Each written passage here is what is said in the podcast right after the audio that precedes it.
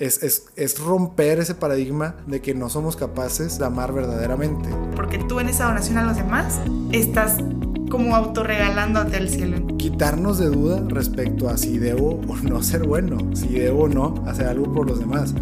Si estoy dando por puro egoísmo, no, duda. O sea, tú más bien das sin pensar. O sea, no se trata de brillar tanto, se trata de dar calor. Entonces yo me tengo que poner atención en cómo me estoy amando a mí para ver cómo voy a amar al otro. No es de puntos, no es de méritos, no hay acciones que valgan más que otras. Bienvenidos a Más allá de mí, un espacio para encontrarnos con nosotros mismos y con Dios.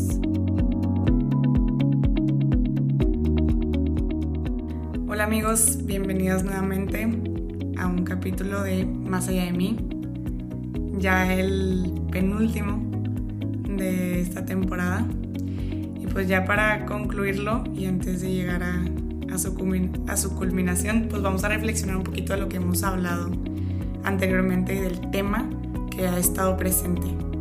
Y pues este es la caridad. ¿no? En, todo este, en todos estos capítulos pues hemos estado hablando de, del amor, tanto de aprenderme a amar a mí para poder amar al otro, ¿no? que, que es la, la esencia de todo, de todo nuestro sentido de vida y propósito de vida que hablábamos en, en las primeras temporadas.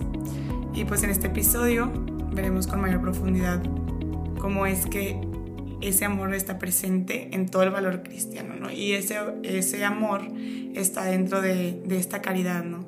Caridad que ya, ya cambiamos el sentido de la palabra, que caridad no es solo como, como la gente que, que piensa que es darle lo que sobra a los demás, ¿no? Y que ya está muy, muy tachada la palabra de repente, porque realmente es la esencia de, de todo cristiano y hay que verlo así, ¿no? Hay que darle el verdadero sentido de esta palabra. Eh, porque es donde Cristo resucitado se manifiesta y se nos da a conocer. Entonces tiene un sentido muchísimo más grande que el que de repente ya tenemos o que escuchamos día con día en nuestra sociedad. Y pues estamos nuevamente aquí con Alexander. ¿Qué tal? ¿Cómo están? Dije, ya, ya, ya, no, ya no nos vamos a presentar este capítulo. No, sí, pero ya, ya para que entraras con todo, ya ah, directo a tu ah, opinión. Ya. Dale, Alexander. bueno, muchas gracias, Vero, Vero Camacho, que también nos acompaña en este capítulo. Eh, y sí, o sea, yo, yo creo que lo, lo, más fuerte de lo que menciona Vero y lo que tenía que resonar más en nuestros corazones es eso, que es la manera en que Cristo resucitado se manifiesta. Cuando nosotros como católicos somos verdaderamente caritativos, estamos permitiendo que Cristo se manifieste, ¿no? Y entonces, pues eso es lo fuerte, o sea, porque más allá de sentirnos como que culpables tal vez de, de, que no haya caridad en este mundo, más bien tendríamos que sentirnos responsables de que podemos manifestar esa caridad en el mundo, o sea, tenemos una gran responsabilidad y una gran oportunidad de hacerlo, siempre y cuando pues limpiemos como este concepto, como dice Vero, lo tengamos claro cuál es el verdadero significado de la caridad qué implica la caridad. Y pues creemos que pues al final eh, fue lo que intentamos transmitir durante esta temporada, el, el cómo amarnos a nosotros mismos, eh, de dónde vienen estos mandamientos o, o, de dónde viene esta doctrina del amor en el catolicismo y derivado en cómo puedo amar mejor a los demás, más y mejor a los demás, ¿no? Entonces, pues bueno, esperemos que, que esto sí nos haya llevado a ahora sí entender bien el concepto de la caridad y de ahí, ok, bueno, y con esta caridad, ¿qué hacemos, no? Sí, exactamente. Y pues Jesús se la pasa hablando de, de caridad, ¿no? Siempre que está con sus discípulos, todo giraba en torno a eso. Y, y de hecho, pues Jesús hace de la caridad un mandamiento nuevo. Y él dice, no vine a abolir la ley, sino más bien le vine a dar un sentido, un sentido totalmente nuevo, ¿no? Y pues viene a amar a los suyos hasta el fin. O sabemos que es un amor que sobrepasa todo entendimiento, pero a fin de cuentas nosotros estamos llamados a ser nuevos Cristos, ¿no? Y Él manifiesta el amor que el Padre ha recibido. Y esto se me hace súper importante, porque Él se sabía, o sea, Cristo como verdadero hombre y verdadero Dios se sabía amado por el Padre, ¿no? Y entonces por eso siempre nos están recordando que primero me tengo que saber un hijo muy amado, más que sentir, saberme, porque pues los sentimientos, como hemos hablado mucho, vienen y van y hay veces que me puedo sentir muy triste y muy vacío y no significa que dejo de ser amado. Y cuando me cae el clic de eso, yo puedo empezar a entender que soy un hijo amado y puedo empezar a amar a los demás, ¿no? Y pues llama a los discípulos a imitar este amor. Y, y pues dice Jesús nuevamente, como el Padre me amó, yo también os he amado a vosotros. O sea, literalmente está dejándonos la clave, ¿no? Para yo sentirme amado, para yo saberme amado y para poderme amar, tengo que aprender, que es algo que se aprende, o sea, no creo que es algo que de un día para otro me haga clic a menos que Dios te dé esa gracia de que soy amado, o sea, de que soy una persona amada para poder amar. Y luego es esta parte de permanecer en mi amor. Esa frase me encanta porque hace poquito estaba echando la, humildad de un padre que, que decía mucho como para permanecer en su amor no significa quedarme estático. O sea, cuando Jesús te dice sígueme, te está llamando a moverte y a ir detrás de él. Bueno, permanecer en mi amor es así como Cristo se va moviendo, tú tienes que moverte con él y entonces ahí entra también todos estos llamados a la caridad, todos estos eh, llamados a dar, a entregarme. Y así vas permaneciendo en su amor. No es permanecer sentado así como que, bueno, aquí Cristo me amó un chorro sentadito en mi silla. No, o sea, realmente es moverme como Cristo se movía y moverme con Él, moverme de su mano. Entonces, este, pues vemos cómo este es el mandamiento, es decir, este es el mandamiento mío, que se amen los unos a los otros como yo los he. O sea, es el primer mandamiento de todos y es el que engloba a todos. Entonces, realmente pues es la base, es como Cristo se representa y lo dice una y otra y otra vez. En todas estas citas que le dije, que está en Juan, un millón de citas de Juan, este, se muestra como Cristo siempre su intención fue esa. Quiero que te sepas amado por el Padre, así como yo me sé amado por el Padre, para que tú puedas amar. Claro, y, y, ahorita que, que mencionas eh, el Evangelio de San Juan, eh, claro, o sea, siempre respecto al amor es, mucho más fácil citar a San Juan y, su evangelio, porque es como más meloso, un poquito más cursi. Pero de hecho está bien interesante, estaba en, el curso ah, pues en el que nos metimos de Cristología, bueno, uno de Cristología y otro de Apologética, ¿no? Que van de la mano, son el mismo instructor ahí en Catholic, este, Catholic Link. Y el instructor en, en el de Cristología hablaba sobre cómo en el Evangelio de San Juan normalmente se, le atribuía como este evangelio más profético, más, y, de ahí que también derivado de eso Apocalipsis se le atribuye a Juan, más como simbologías, este, el, significado escatológico, etcétera, etcétera, ¿no? Pero poco a poco, eh, mencionaba en el curso, poco a poco los descubrimientos y, lo que se ha explorado en, el día, de hoy, en lo, en lo presente, es que como quiera era muy exacto, muy también anecdótico, anecdótico, anecdó, eso, ¿no? O sea, anecdótico. Ándale, exactamente. O sea, como que así está describiendo hechos que, que, verdaderamente pasaron, ¿no? Tanto como los otros evangelios, y no de una manera tan figurativa. Y esto es importantísimo porque entonces esta parte melosa y cursi que se le atribuye al, Evangelio de San Juan, eso era, o sea, eso era lo que estaba transmitiendo Jesús en ese momento. Y podría parecernos cursi o, o, o como demasiado sentimental, pero pues al final es porque tal vez se nos olvida que el, amor sí es el fundamento de todo. Y esto es importantísimo, como dice Vero. De aquí partimos. O sea, si, bien, eh, bueno, y, aquí tratar de definir qué es el amor ya, ya es, o sea, es, más del área de la filosofía o de las disciplinas filosóficas. Lo que sí es la caridad, sí es del área teológico y sí está definido. Y está, está definido como una virtud, lo vimos como la virtud teologal cuando hablamos de las virtudes teologales y también está definido como un mandamiento. Y entonces es, es, cardinal para nosotros los católicos, es lo que tenemos que estar siguiendo. Y, y es, es, una propuesta muy radical, hay que entenderlo demasiado radical porque si para nosotros se nos parece como muy sentimental para tiempos actuales el Evangelio de San Juan y las enseñanzas de Jesús respecto al amor, imagínense en esos tiempos de repente hablar sobre amar al prójimo como a mí mismo. O, o, o un Dios un Dios, un verdadero Dios que se hace hombre y se sacrifica y se entrega por nosotros. Son, nociones que de verdad no entran en, la lógica o en la razón humana.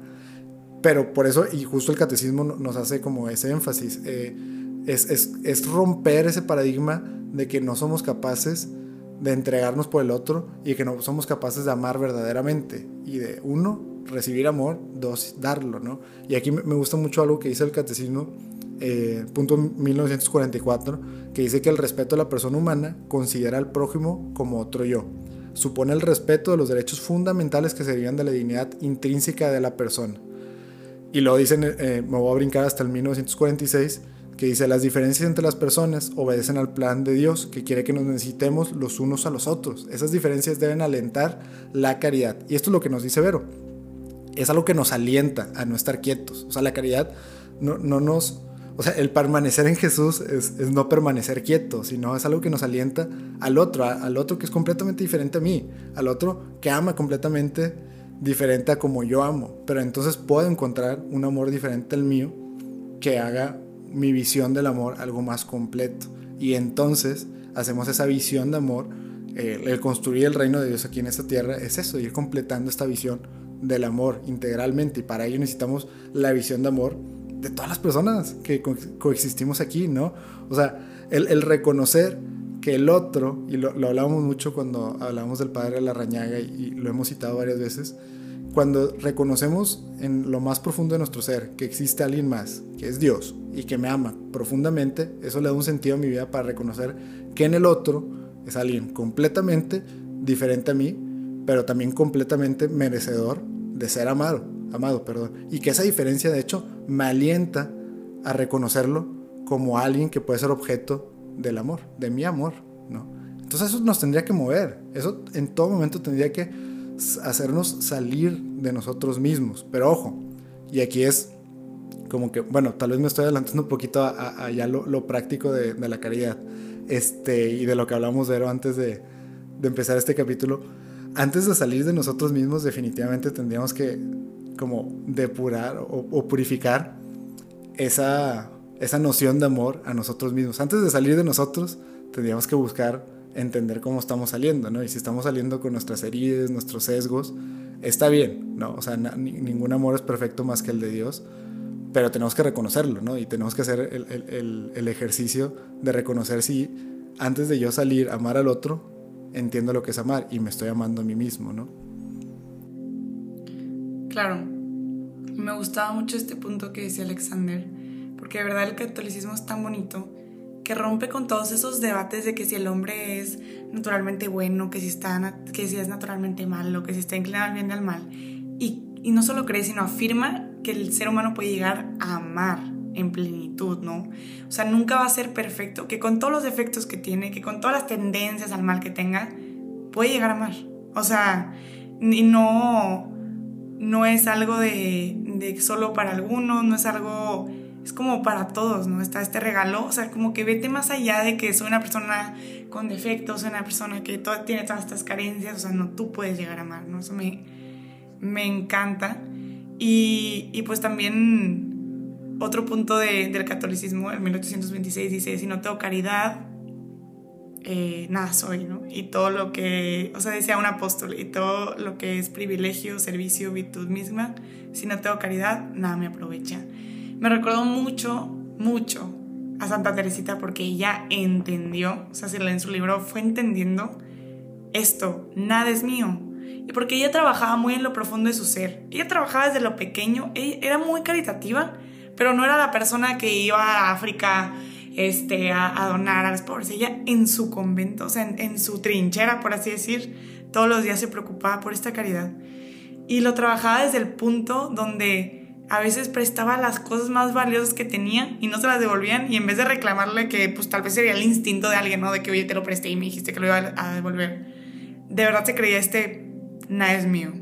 O sea, a mí me impresiona tanto porque dices tú, ok, o sea, pues nada es mío, pero la verdad sí lo compré, ¿no? O sea, la verdad sí es mío. Tiene mi nombre al final, o sea. sí, sí, sí. Pero pues ella fue como, o sea, como entendiendo y, y Dios le demostraba que él tenía mucho más para darle cuando ella daba hasta lo que le costaba y cuando ella como que se olvidaba de esta de las leyes humanas de ok, si es mío y te pongo esta fecha, entonces yo tengo todo el derecho a reclamarte hasta que me lo des, ¿no? O sea, se olvidaba de todo eso para ir más allá y siento que muchas veces esa, esa ese límite humano que tenemos no nos deja ser caritativos. Este si me hace hasta aquí, ya no doy. Si, me, si, si se pasa esto, ya no doy, ¿no? Y es donde hablamos de, esto, de este cubrir una necesidad humana en lugar de ser realmente caritativos, ¿no?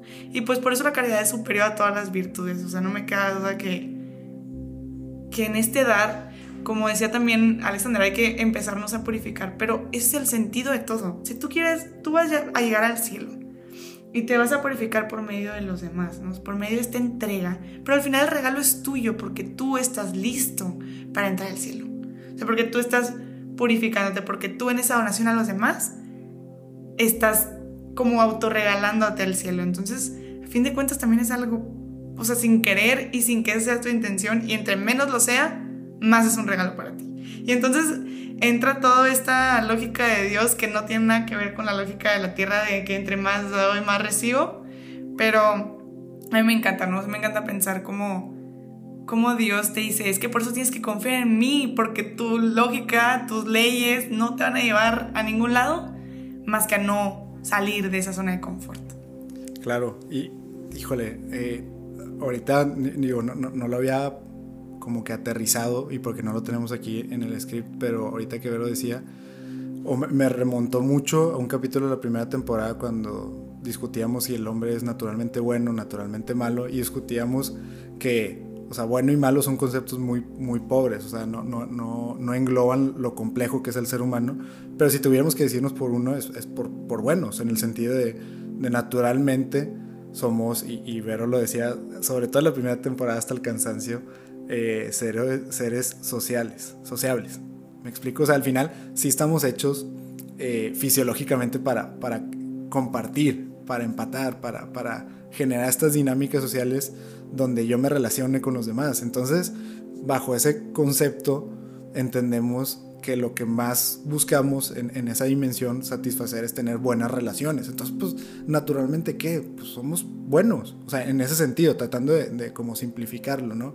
Y entonces, quitarnos de duda respecto a si debo o no ser bueno, si debo o no hacer algo por los demás. Y luego toca otro punto que también es sumamente importante. o, sea, digo, todo, todo, esto son como 3, 4 o 5 marometas mortales que, que ni en los olímpicos se ven cuando tratamos de entender como la lógica de Dios. Pero la paradoja de, decíamos, de entender el, el amor y, y, de ser plenos y felices es no fijarnos en nosotros, sino amando a los demás. Pero la paradoja de, de saber cómo amar a los demás es que tenemos que purificar mi manera de amar, ¿no? O sea, no, no, no la manera de recibir el otro el amor. Yo, yo, yo, no tengo, tengo cero control sobre cómo el otro recibe mi amor y tengo 100% el control sobre cómo yo lo comparto. Y entonces el ejemplo, por ejemplo, de Santa Teresita es increíble porque ella purificó su manera de amar hasta un grado máximo, o sea, alcanzar la santidad, y, obvio como ningún santo no lo buscaba, pero alcanzó la santidad en esta vida, en esta, en esta vida, o sea, vaya, no, no, no, ni siquiera fue parte de la iglesia purgante como, como la mayoría lo vamos a hacer en el momento que pasemos otra vida, antes de estar listos para, para llegar a la santidad. Y solamente purificó su manera de amar, por encima de, como decía Vero, pues más allá de pues, ir y entregar y, y, hacer algo del otro lado del mundo, purificó su manera de amar. También, a veces mucho lo que nos detiene es, pues quiero ayudar a los demás, pero pues es que yo no puedo hoy agarrar un vuelo y, y ser médico sin frontera en África y, y, vacunar a un millón de personas contra la malaria. Pues sí, o sea, esa va a ser la manera de amar de unas personas, que su vocación y su sentido de vida va a ir por ahí.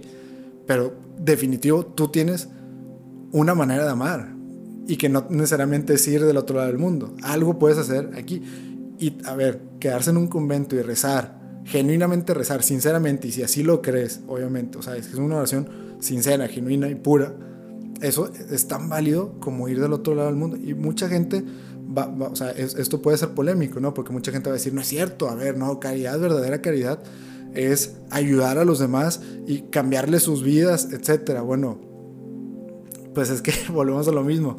Queremos cuantificar y, y, queremos decir, vamos a hacer méritos para ser santos, méritos para, para ser el mejor amando. Y no es de puntos, no es de méritos, no hay acciones que valgan más que otras. O sea, porque no es, no, es algo que tiene un valor por sí, es un valor que nosotros le damos, un sentido que nosotros le damos. Y que se cumple en medida que es genuino y, y que es sincero.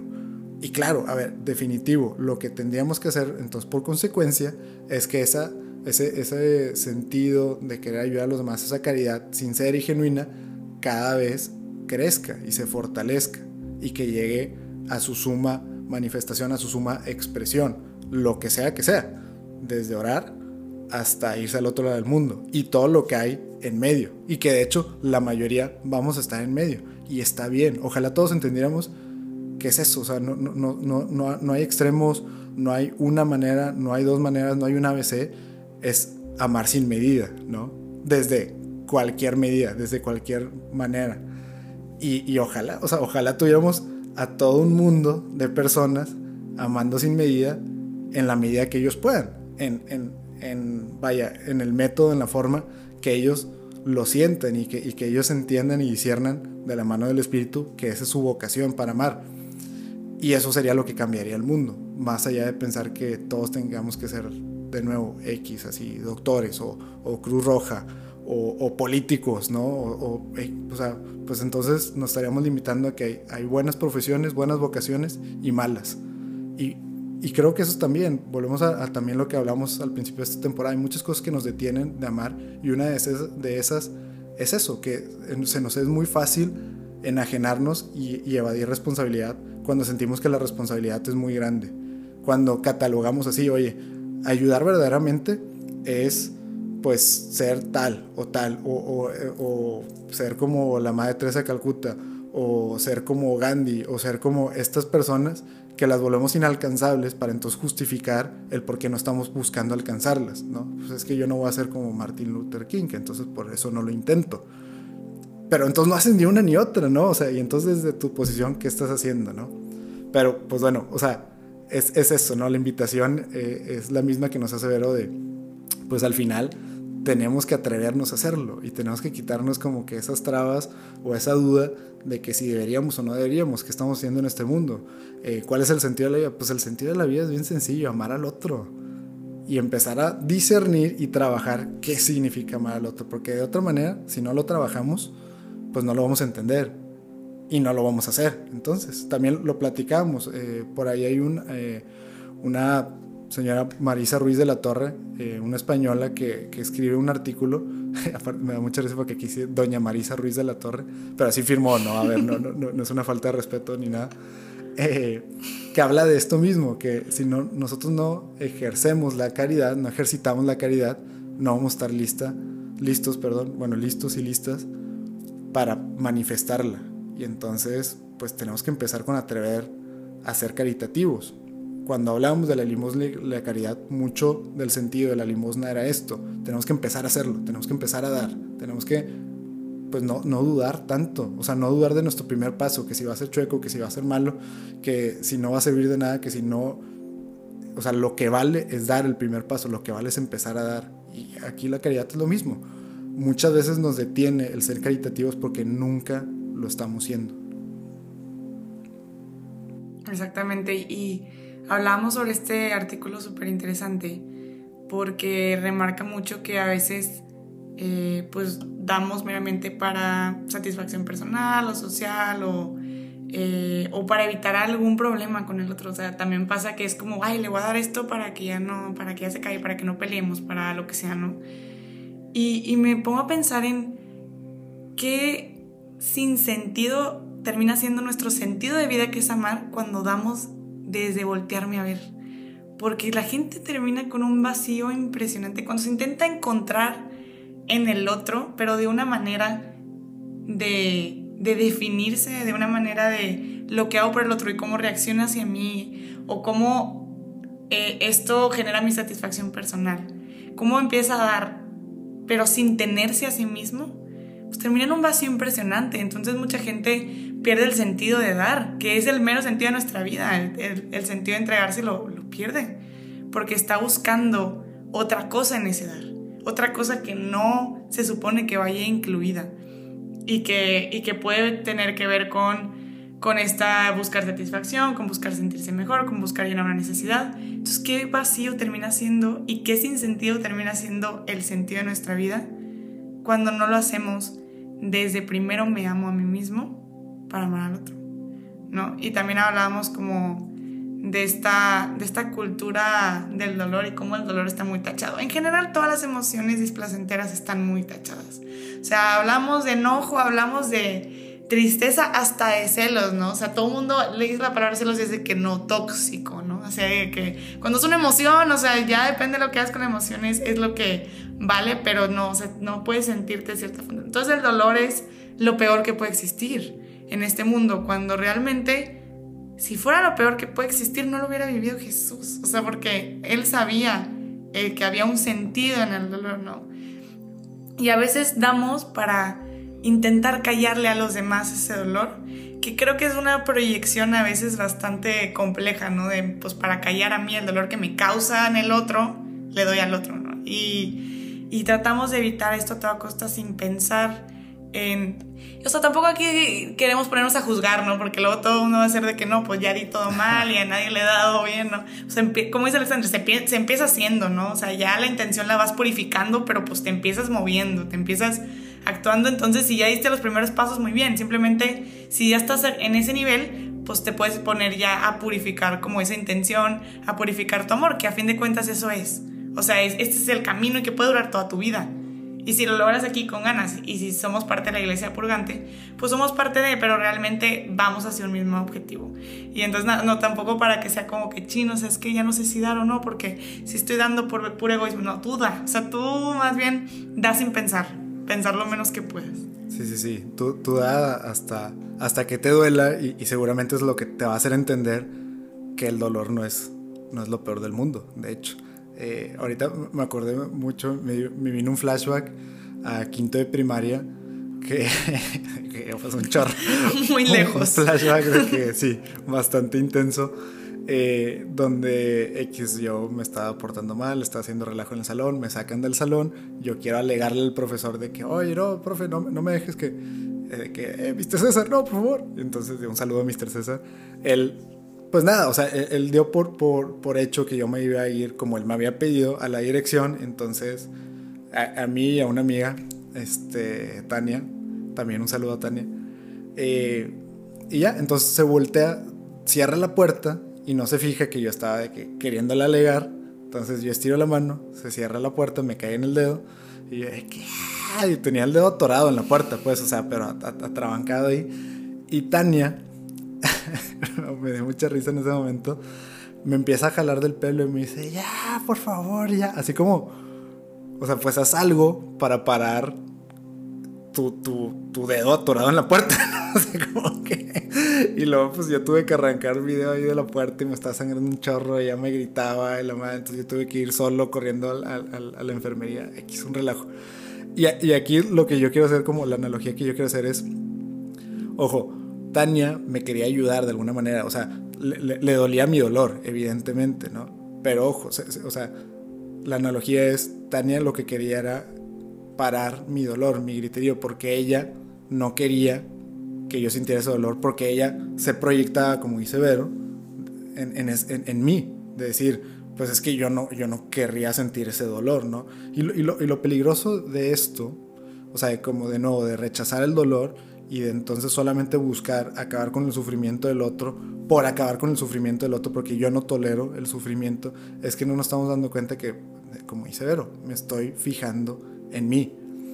No, la caridad, a, mi percepción, no es hacer que al otro le deje de doler, no es que el otro deje de sufrir, porque entonces eso es querer controlar a la otra persona, ¿no? Es, es, querer decir, yo siendo la otra persona cambiaría de esta manera, o haría esto, o necesitaría que me ayudaran de esta manera para salir de este sufrimiento, de este dolor. Nos estamos proyectando. No se trata de acabar con el dolor o el sufrimiento del otro, se trata de vivir el dolor y el sufrimiento del otro, acompañarlo en ese dolor y sufrimiento.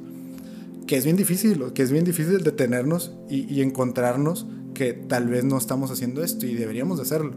Eh, también le contaba a Vero esta semana, eh, mi hermana mayor por ahí está pasando por una situación eh, delicada de salud en su familia y entonces el, el, pues no sé, un día, un día de esta semana que la compañera, no me acuerdo qué día fue, estuve todo el día con ella y en un principio, pues bueno, tuvimos que ir al IMSS, al Seguro Popular aquí, aquí en México, a la clínica 36.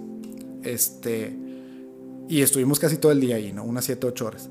Y yo en un principio lo primero que yo, en, en mi realidad, y, de nuevo, queriendo proyectarme en, en, mi ayudar, era como que, oye, pues porque estamos aquí, o sea, no, no tiene seguro gastos médicos mayores porque no vamos a un hospital, ¿no? O sea, un hospital privado. Y claro, a ver, es, es genuino, es, es bueno, y, y, es lo que decía Vero, ¿no? No, no tenemos que tampoco desconfiar de todas nuestras maneras en que ayudamos o las veces que hemos ayudado a los demás. Así como que, bueno, ya, soy, soy, una pésima persona. No soy una pésima persona por decirle a mi hermana, oye, pues no nos conviene ir a un hospital privado. Pero ahí lo que estaba haciendo era claro que me estaba proyectando. Yo en esta situación no me gustaría estar pasándola en el IMSS, me gustaría estarla pasando en un hospital privado. Y no era eso, o sea, mi hermana tenía la, o sea, ella tenía su razón de estar ahí. El sentido de que ella estuviera en el IMSS era para buscar algo en particular, o sea, un, un trámite, algo que se tenía que hacer a través del, del, Seguro Popular, ¿me explico? Y entonces, como que yo me, o sea, me, me detuve, tuve la oportunidad de como, pues, no sé, tal vez una epifanía o lo que sea, que son, nos, nos suelen dar epifanías en nuestros días a días, pero las solemos callar, esa conciencia que solemos callar es tal vez nuestra falta de afinidad al espíritu, ¿no? Y entonces yo en ese momento fue un X, o sea, si ella tiene sus razones, pues a mí lo que me corresponde es acompañarla. Y sí, y a partir de ahí cambia mi mentalidad y, ahora es, pues nada, o sea, trato de, de la medida de lo posible no quejarme, al contrario, acompañarla en esto que está pasando. Iris what iris. O sea, nos toca estar aquí, nos toca hacer esta fila de dos horas. Y luego nos toca hacer esta otra fila de 40 minutos. Y luego esta fila de... Así es, ¿no? Es acompañar en lo que está pasando a la otra persona. Y, y, no hacerlo sobre mí, hacerlo sobre la otra persona, ¿no? Entonces, esto, híjole, yo creo que es como, como la clave de la caridad. De nuevo, que no se trate de nosotros. ¿Y cómo lo, cómo lo hago para que no se trate de mí? Pues tengo que fijarme en mí, en cómo, en cómo lo estoy haciendo, ¿no? Tengo que tener ese proceso de reflexión de, de, de cuestionarme cómo estoy amando, ¿no? Y que, que aquí, bueno, para, para ya no extendernos, les voy a leer por ahí unos consejos que estamos, este, que apuntamos aquí, que nos, también creo que nos pueden ayudar para entender eh, lo complejo que es la caridad, pero también lo importante que es, ¿no? Y por ahí el, el obispo San Sebastián decía, amar al prójimo como a ti mismo, en el fondo se fundamenta en ese principio. Trata a los demás como quiera que ellos te traten a ti. No es para, para otro lo que no es para ti, por decirlo de alguna manera, sería partir de ese principio de reciprocidad natural. Es decir, en todo momento se tiene que dar esta dinámica de amor. Yo te ayudo y te amo porque entiendo que ser amado y ser ayudado es algo bueno. Entonces tengo que, que, tengo que depurar en mí esta noción de que no, soy, no estoy solo en esta vida, no lo puedo todo y que soy alguien que merece ser ayudado y que puede ser ayudado y que puede ser amado, ¿no? El principio de reciprocidad natural. Eh, otro consejo sería de San José María Escriba, espero que sí haya dicho bien el nombre con los acentos, pero que es, es como suelta esta bomba, dice, tu caridad es presuntuosa, desde lejos atraes, tienes luz, pero de cerca repeles, te falta calor qué lástima. Entonces, no hacer eh, de la caridad algo que sea presuntuoso, que sea nada más para que los demás me vean. No estoy haciéndolo por la otra persona, entonces lo estoy haciendo con objeto y como fin el que sea algo que me dé a mí y que los demás reconozcan. Y deja tú, o sea, sí se puede hacer de la caridad algo que me dé a mí, algo que me haga ser más caritativo, algo que me haga ser mejor para amar. Pero, pero el reconocimiento, ¿quién te lo da? pues Dios, o sea, el único reconocimiento que tenemos que buscar en este día es de Dios. Entonces, ¿dónde entra esta parte de, de, que, de que los demás lo vean? O sea, no se trata de brillar tanto, se trata de dar calor, ¿no? o sea, de verdaderamente darle un beneficio al otro, ¿no? Y, pero no sé, me quieres ayudar con los otros dos consejos. Con los otros dos consejos. Sí, este, a mí me gustó mucho. Siento que el que engloba todo así es el del obispo de San Sebastián que dice amar al prójimo como a ti mismo. Frase más repetida así cañón, pero que entender el sentido está muy difícil y se fundamenta en ese principio, ¿no? O sea, trata a los demás como quieras que ellos te traten a ti. No ese es el mal o así algo para, o sea, que tú no quisieras que te lo dicen a ti y demás. Pero ese amar al prójimo como a ti mismo ha englobado todo lo que hemos dicho de como, o sea, como que se nos vea la parte como a ti mismo, ¿no? Entonces yo me tengo que poner atención en cómo me estoy amando a mí para ver cómo voy a amar al otro. O sea, porque muchas veces creemos que, bueno, es que yo trato excelente a los demás. A mí me trato como basura, pero a los demás los trato excelente. Entonces no tiene nada que ver ahora con el amor puro. ¿Por qué? Porque está saliendo otra parte de ti. Claro que puedes tener todavía la generosidad, puedes tener muchas cualidades, ¿no? Pero no está saliendo ese amor al que estás llamado. ¿Por qué? Porque a ti no te estás amando para nada. Entonces estás más bien cubriendo una necesidad o entregándote de más, sobrepasando tus límites. Y eso no es amor. La gente necesita límites, ¿no? Entonces, como poner atención en cómo me amo. Y lo demás es, pues, saber que amar al otro implica buscar que comprenda que no todo está bien y que así está bien. O sea, está bien que no todo esté bien, ¿no?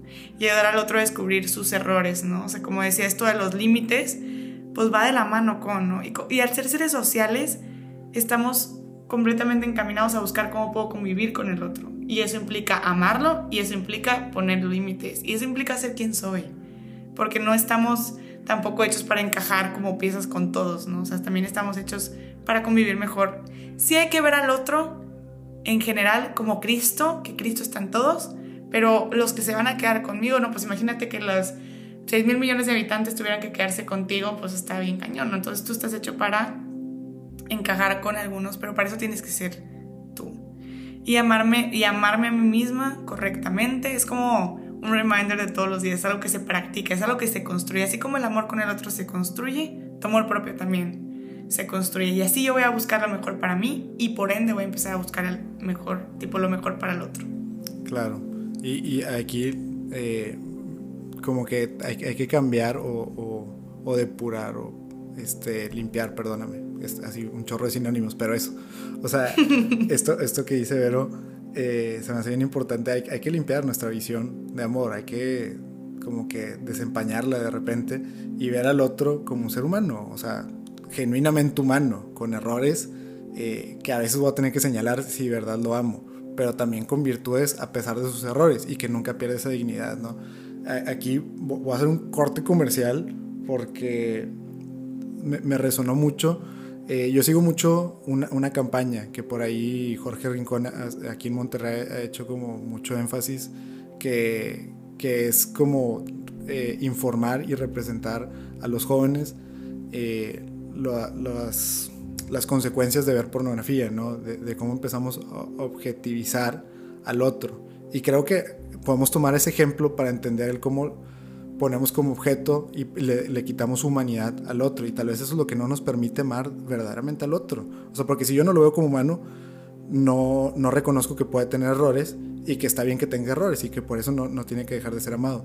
O no reconozco que sus errores pues también se pueden corregir. Me explico, lo, hago esta, esta, figura, este objeto, esta máquina que que o funciona o no funciona. Y no es eso, o sea, porque las personas no son objetos. Y, aquí justo me acaba de llegar una playera que, a ver, déjenme... A ver si sí. oiga, casi muero. Pero aquí para los que nos están viendo en YouTube, que justo dice, eh, people aren't products, ¿no? O sea, no, bueno, aquí en, en Oye, en YouTube. Creo que nos. Ah, sí, sí, ya se vio cuando lo moviste, pero sí. nada. Aquí en la cámara creo que sí.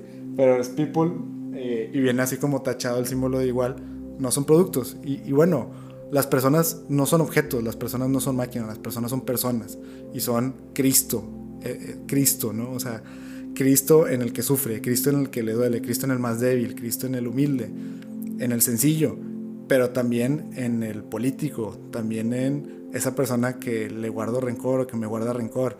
Cristo en, en todos, ¿no? Y entonces pues para eso primero tengo que encontrar a Cristo en mí y entonces lo empiezo a ver en los demás. Ok, entonces, súper resumen, eh, la caridad es pues el amor de Dios encarnado hacia el prójimo. Es una decisión que tomamos libremente y en ese libremente se engloba todo esto que decimos de nuestras necesidades, o sea, es una decisión libre. Y pues hay que estar atentos porque eso se practica día a día. Ahí donde te incomoda el Espíritu Santo y lo puedes ir practicando. Eh, y pues nada, pedirle a Dios siempre, ¿no? Yo siempre intento pedirle una caridad y una entrega que me lleve más allá de mí. Si te gustó este episodio, no dudes en buscarnos en nuestras redes sociales. Estamos en Instagram y en Twitter como arroba más allá podcast.